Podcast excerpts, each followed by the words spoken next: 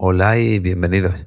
Mi nombre es Buenaventura del Charco, más conocido en las redes como Ventura Psicólogo, y hoy vengo a hablaros sobre los miedos y las fobias. Vamos a hablar durante este episodio sobre qué ocurre con esas creencias irracionales, con esos miedos desproporcionados que desarrollan tantas personas aspectos tan diferentes y como algunos puede parecer que tienen cierta lógica, pero otros parecen totalmente desconectados de la realidad. Los miedos y las fobias muchas veces son como un, como un iceberg en el que solamente podemos ver la parte que asoma de ellos, la parte evidente, la parte que sobresale del mar. Pero debajo del mar, debajo de lo que hay a simple vista, hay algo mucho más grande, hay una mole profunda, oculta en la superficie, que tiene mucho más que ver con la parte que vemos. Hoy, en psicología cruda, miedos y fobias, más allá de lo aparente. Esto es Psicología Cruda, con Buenaventura del Charco.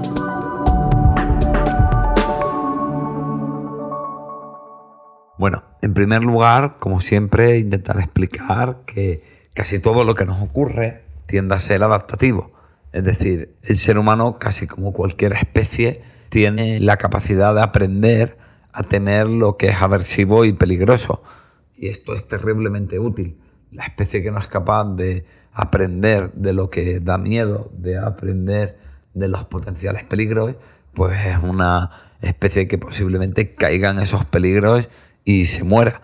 Es decir, es útil que eh, aprendamos a temer a las serpientes, a las arañas, a la enfermedad, porque todo esto hace que nos protejamos de ella y por lo tanto pues nos evitemos todo ese daño.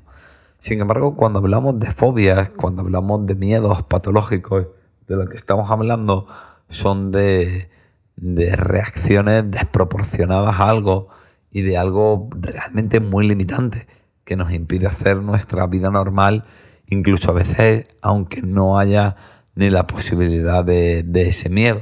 Por ejemplo, pues no sé, gente que tiene miedo a las arañas y ya no, no es solo que le dé miedo ver una araña, incluso un miedo desproporcionado.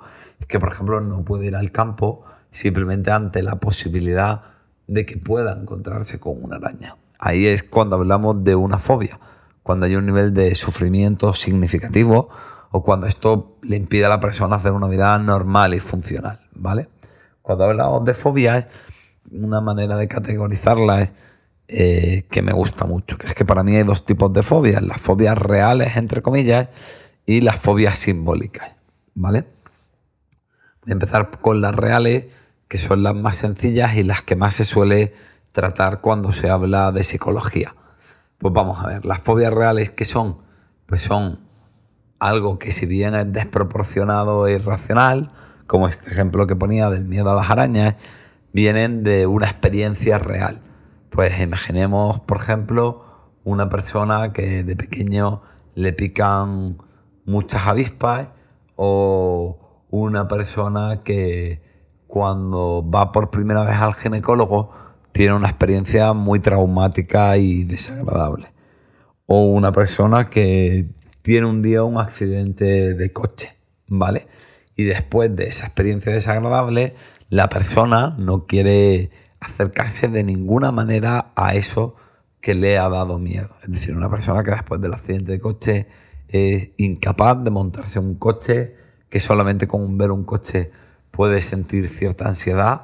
Una persona que después de esta experiencia terrible, que por desgracia muchas veces es frecuente, se niegan rotundo a ir al ginecólogo, es incapaz de, hacerse los chequeos y las revisiones pertinentes, o una persona que comiendo, simplemente con que aparezca una abeja o una avispa, tiene que abandonar el, el sitio donde está almorzando porque le da pánico la idea de que le pique. Bueno, todo esto, lógicamente, es desproporcionado, lógicamente eh, falla a, una evaluación real del peligro, pero sin embargo se fundamenta en algo que la persona sí que ha vivido. Es decir, no es un miedo que yo me saque por la puta cara y random, sino que se basa en algo que yo he vivido y que ha sido jodidamente desagradable, ¿no? Entonces, de alguna manera, la persona, cada vez que ve esto y pues eh, al huir, ese miedo se calma. Al huir, esa persona eh, se tranquiliza. Y de esta manera, eh, como esa conducta de huir se ve reforzada, es decir, huyendo obtiene algo bueno, que es evitar esa sensación de miedo, el cerebro va creando cada vez una asociación más fuerte y una tendencia a que hay que huir en cuanto aparece eso que nos da miedo o algo relacionado con aquello que nos da miedo.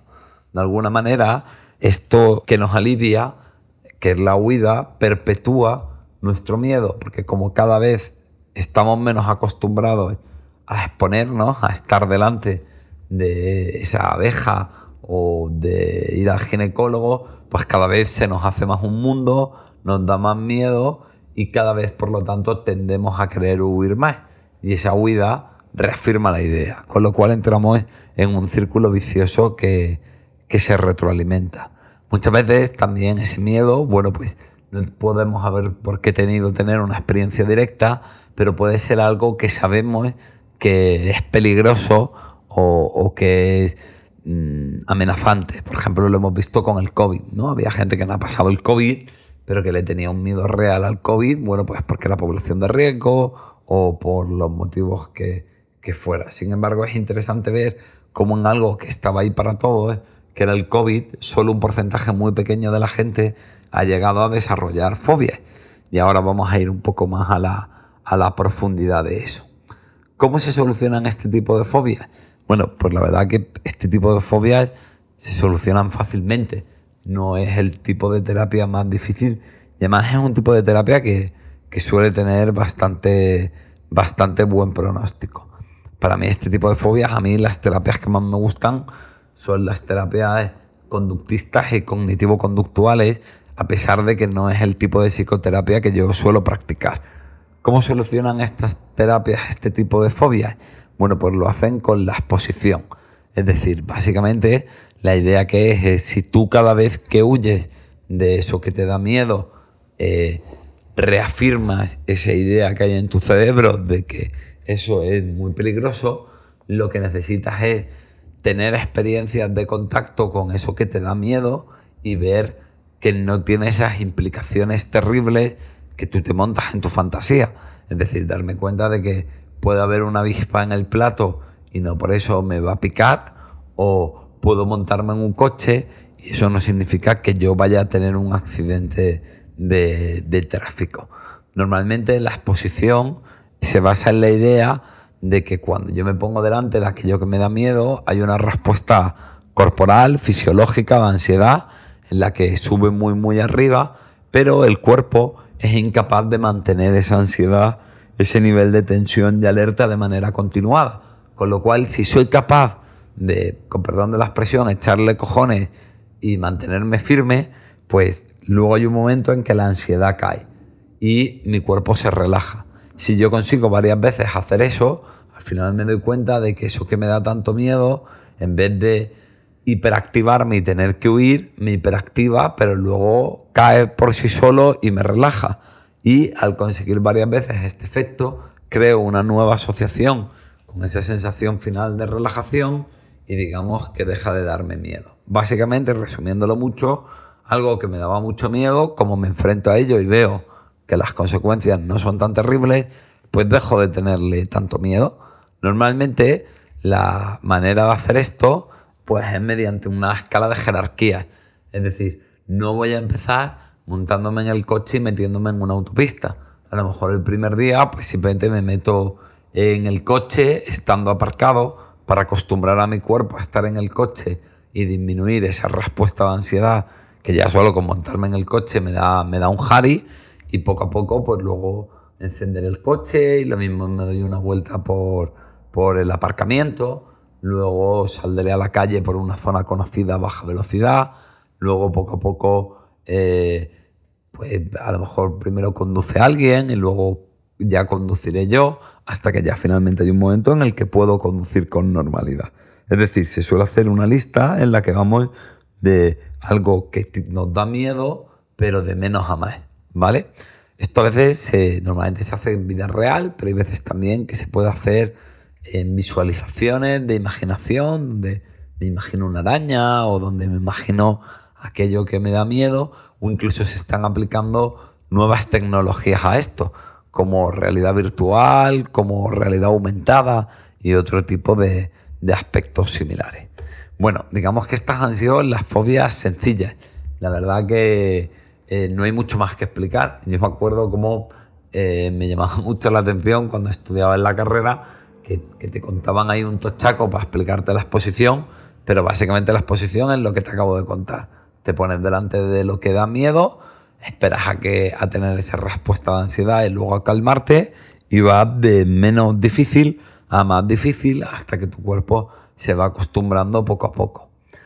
Pero luego hay otro tipo de, fobias que son las que yo estoy aquí llamando simbólicas, que esto no es una categoría oficial, pero bueno, para divulgar nos, vale, eh, que, que, sí que son como más complicadas, ¿vale? Que sí que son más profundas, más insidiosas y más llamativas. Y las intento explicar. Las fobias simbólicas son miedos a, cosas sin sentido. Bien, porque lo que nos da miedo no debería darnos miedo. Es decir, yo puedo tener miedo a las arañas y tenerlo muy desproporcionado, pero joder, las arañas tienen lógica que me den miedo, ¿no? Pero estas suelen ser como más sin sentido, por ejemplo, miedo a los pájaros o miedo a los lugares abiertos y además no hay una experiencia previa, es decir, no puedo decir, mira, es que me pasó esto y desde entonces le tengo miedo. Es verdad que también pueden ser de las anteriores, pero muy, muy, muy desproporcionadas, ¿vale? Es decir, todas tienen un, todas fobias tienen un cierto conato a la realidad. Este tipo de fobias incluyen cosas como miedo a la muerte, a que roben mi identidad, a enfermar, pero tienen un punto ya de ida de olla, de que tiene como cuatro vueltas de tuerca además y que desde luego no se fundamenta en cosas que, que yo he vivido. Son aparentemente más irracionales y son sobre todo muy, muy limitantes. Que ojo, espero, y esto de verdad que me tocaría mucho los huevos, es que nadie se tome esto como que estamos hablando de que son cosas que se inventan y que al carecer de fundamento ellos son los culpables o debemos de ridiculizar su malestar. Que va, para nada. Y esto me jode que flipas y creo que tenemos que ser empáticos y compasivos con quienes las padecen. Pero también creo que la mejor manera de enfrentarlas es entender su finalidad y su funcionamiento para poder ir un paso más allá. Así que bueno, aclarado y recalcado esto, que me parece importante porque creo que con las fobias se estigmatiza mucho a quien las tiene, bueno, me parece muy importante porque más se está quitando el estigma de cosas como la ansiedad o la depresión, en eso sí, pero por ejemplo en las fobias no tanto, porque eso es, bueno, una idea de olla tuya y algo que tú te inventas. En fin, aclarado esto, eh, ¿Cómo funcionan las fobias, estas fobias irracionales, estas fobias que aparentemente no tienen sentido? Lo primero es entender una idea básica que es que el cerebro codifica la información y los aprendizajes por claves asociativas. Y voy a intentar explicar esto. Vamos a ver. El cerebro hace asociaciones, ¿vale? Es decir, cuando interioriza un aprendizaje, tiende a generalizarlo con otras cosas con las que puede hacer una asociación. En realidad es algo un poco más complejo que esto, pero simplificándolo mucho, pues es así. Voy a poner un ejemplo que quizás se entiende mejor. Por ejemplo, si mi abuela cocinaba croquetas, pues ya asocio esa comida a la idea de hogar, ¿vale?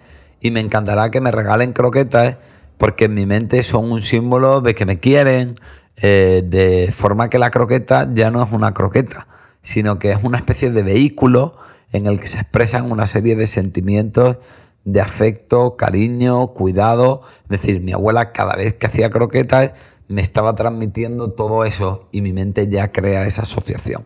Es decir, que como no son de puto madre las croquetas de por sí, al encima en mi mente son la puta manifestación del amor.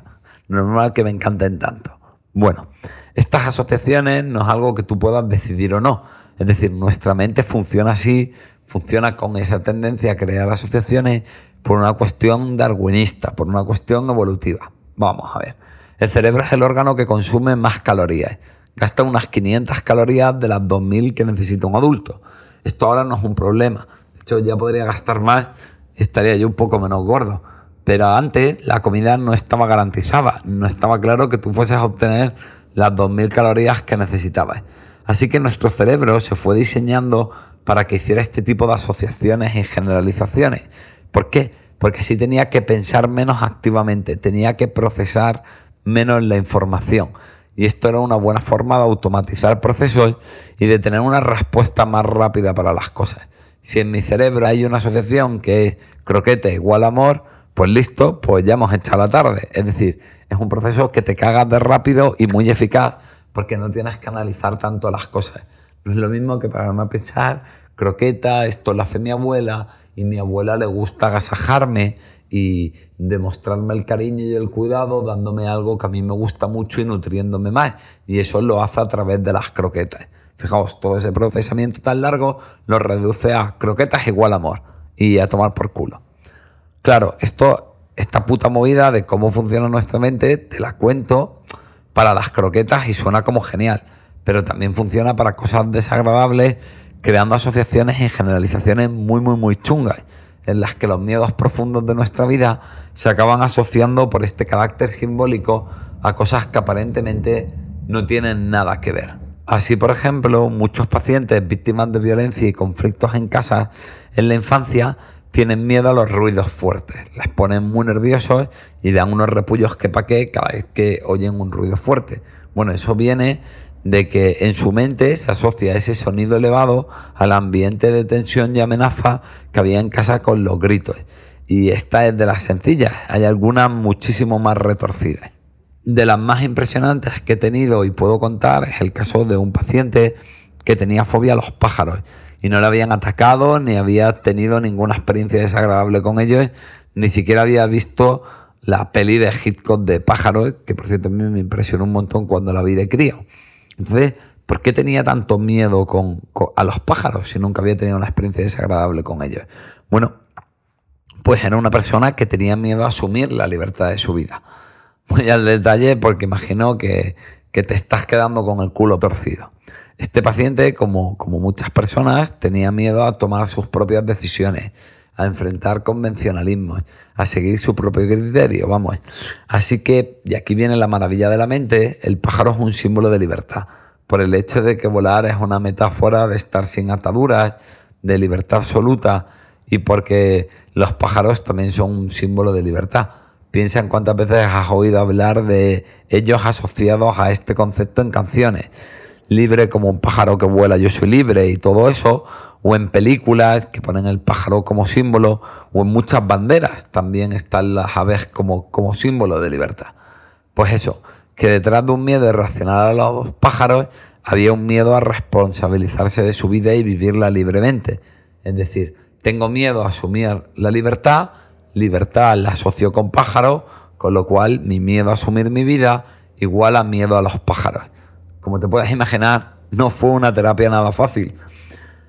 La verdad que recuerdo que, fue muy difícil, pero también muy bonito. En fin, además aquí hay que entender que cada uno hace sus propias asociaciones, aunque hay algunos patrones que se repiten como los que luego voy a contar. Es decir, cada persona eh, tiene una serie de... las personas tenemos en común esa tendencia a hacer asociaciones, ¿vale? Pero no hay patrones o normas específicas tienes que indagar en la mente de cada persona. Eh, tienes que ver por qué ha hecho esas asociaciones en concreto. Lo universal, lo biológico es hacer asociaciones, pero el contenido depende de cada uno. Así que bueno, voy a contarte algunos patrones frecuentes por si tú o alguien de tu entorno tiene esto y así poder ayudarte. Uno de los patrones frecuentes es el del miedo a la muerte. Sobre todo el miedo a la muerte tiene que ver con el miedo a una vida no vivida. Es decir, lo que tememos no es tanto morirnos, sino como el hecho de que si nos morimos, todo lo que teníamos por hacer, todo eso a lo que no nos hemos atrevido, no lo realizaremos. Intento desarrollarlo un poco. Pues bien, imaginamos una persona asustadiza que siempre deja todo para más adelante, que nunca es el momento y que en el fondo no está viviendo la vida, que en el fondo no está haciendo algo que es crucial para él. Atreverse a plantarle cara a sus padres, atreverse a, hacer ese trabajo con el que siempre soñó, atreverse a disfrutar de la vida, a viajar, en fin, a, lo que sea. Bueno, pues la gente que tiene esos patrones que le da miedo vivir, decir, por decirlo de alguna manera, pues no sé, le da miedo tener una pareja y entregarse de verdad y se queda vinculándose superficialmente con relaciones que no le aportan mucho, pues ese tipo de gente luego tiene mucho miedo a la muerte. ¿Por qué? Porque mientras que yo estoy vivo, me da tiempo a hacer eso que no estoy haciendo por mi miedo. Es decir, bueno, pues puede que ahora no me haya abierto a tener una pareja y no me haya tirado a la piscina, pero bueno, ya lo haré más adelante. ¿Vale? ¿Cuál es el problema? Que si me muero, todo eso se queda por hacer. Entonces, realmente el miedo a la muerte es el miedo a una vida no vivida. También el miedo a la muerte a veces no es porque me pasa a mí, sino que es un miedo a que le pase a los seres queridos. Miedo a que, eh, yo qué sé, se me muera, le pase algo a mi familia, miedo a y yo no pueda estar ahí y tal. Ahí normalmente tiene que ver más con la culpabilidad, que el otro día hablábamos de ella en el episodio anterior, tiene más con el miedo a sentirme responsable de todo el mundo y entonces si pasa algo y yo no estoy ahí, yo no estoy cumpliendo bien mi rol de, cuidador o de protector. Y en general no es tanto el miedo a lo que pase como al hecho de no poder hacer nada, como al hecho de va a ocurrir una desgracia y yo no lo voy a poder evitar. Es curioso cuando hablas con personas que, que sufren este tipo de fobias, cuando al final toman conciencia de que no le da tanto miedo que se muera su hijo, por ejemplo, como el hecho de que se muera su hijo y no poder hacer nada y la sensación de fallarle a su hijo. Así que este tipo de miedos tienen más que ver con la culpabilidad y el sentido de la responsabilidad exacerbado o la sensación de impotencia, no poder hacer nada. Luego está, por ejemplo, otra muy frecuente que es el miedo al dolor. Tiene más que ver con una sensación extrema de, ser vulnerable, de sentirme muy frágil, de que soy un ser débil que no puede enfrentar al, al dolor ¿vale? Es decir, me veo más blando que la mierda de pavo, así que no venga nada muy jodido porque yo no voy a ser capaz de hacerle frente. No va tanto del dolor, sino de eso, de cómo me autopercibo para ser capaz de enfrentarlo y de responder ante él. Es sobre todo un miedo a ser débil, no a ser débil, sino a, a que me siento débil, a que tengo una idea de mí como algo débil, así que tengo que huir del dolor a toda costa.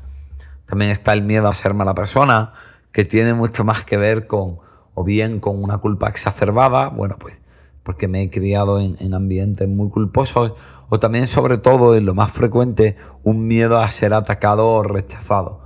Tengo mucho miedo a ser mala persona porque tengo el convencimiento de que entonces los demás me atacarán o, me rechazarán y podrán acusarme, ¿no? Entonces lo mejor es ser bueno y estoy siempre agobiado con, ay, le habrá sentado esto mal a alguien, ay, será que soy malo por pensar tal o cual. ¿vale?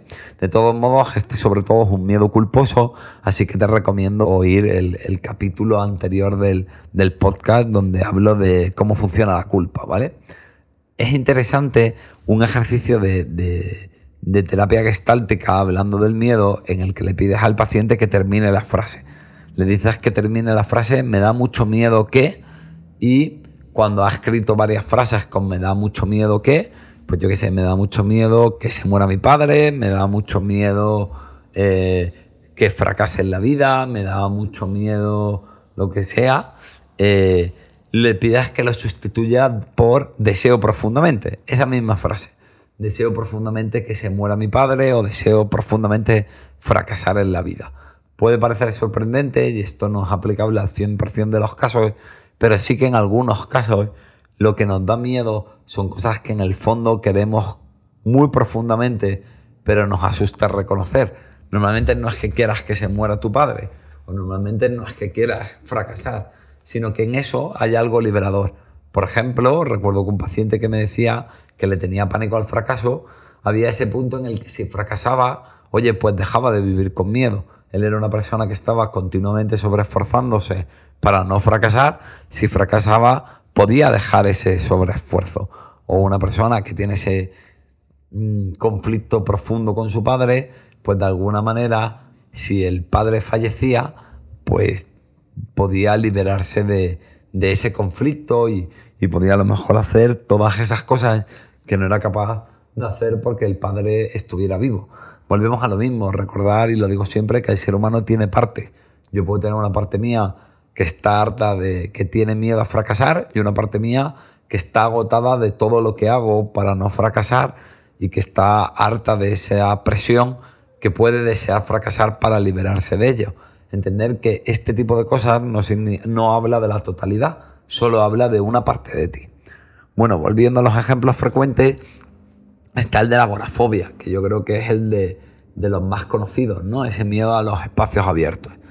Tiene que ver mucho con enfrentarme al mundo externo y a no tener el control. Es decir, realmente las personas que tienen agorafobia lo que tienen miedo es a enfrentarse al mundo. Está muy presente a menudo en pacientes que pierden el control de su vida y que es casi como una metáfora. No puedo enfrentarme con el mundo, así que evito salir a él me quedo en una habitación, me quedo en un espacio cerrado donde puedo tenerlo todo en orden, donde puedo tenerlo todo bien atado. ¿Cómo se curan estas fobias simbólicas? Pues la verdad que no va tanto de trabajar con la fobia, sino de ir un poco más a la profundidad y de ver cuál es el miedo que hay detrás de este simbolismo, de esta asociación. Hay terapeutas que sí que trabajarán esa agorafobia saliendo a la calle y tal, pero a mí me parece que esto es una terapia un poco superficial porque solamente está atacando la asociación que, oye, que si consigues que una persona no puede salir a la calle, salga, joder, desde luego ha ganado mucho, pero me parece que no estás yendo a la profundidad y normalmente hasta que no vas a lo que hay debajo del iceberg, pues este tipo de fobias simplemente cambian y pasan de ser un tipo de fobias a otras o la persona volverá a ella. Es difícil hablar, por tanto, sobre cómo tratar este tipo de fobias simbólicas. No es tan clara como esa exposición en las fobias reales, entre comillas. Así que, bueno, pues hay que indagar, hay que hacer una buena psicoterapia para ver qué es lo que hay en la profundidad y enfrentarlo directamente. Una vez lo enfrentan directamente y, por ejemplo, le pierden miedo a la libertad, pues dejarás de tenerle miedo a lo que asocias con la libertad en el caso del ejemplo que he puesto los pájaros. Así que bueno, esto es todo por este capítulo. Y te dirás, oye, no ha habido grandes frases de otros. Y es cierto. Pero si te digo la verdad, no sabía ninguna frase en torno al tema del miedo. Así que estuve mirando en internet. Y la verdad que me tocó los huevos lo que encontré. Todo lo que encontré era culpabilizador, era acusatorio. Y, básicamente lo que decían era que las personas que tenían fobias eran unos cobardes y hay que echarle cojones y me parece algo bastante enjuiciador. Así que como estoy harto de tanta gilipollez culpabilizadora, no va a haber frasecita hoy. Nos vemos en el próximo episodio. Un abrazo fuertecico y nada, espero ver que este capítulo os haya ayudado.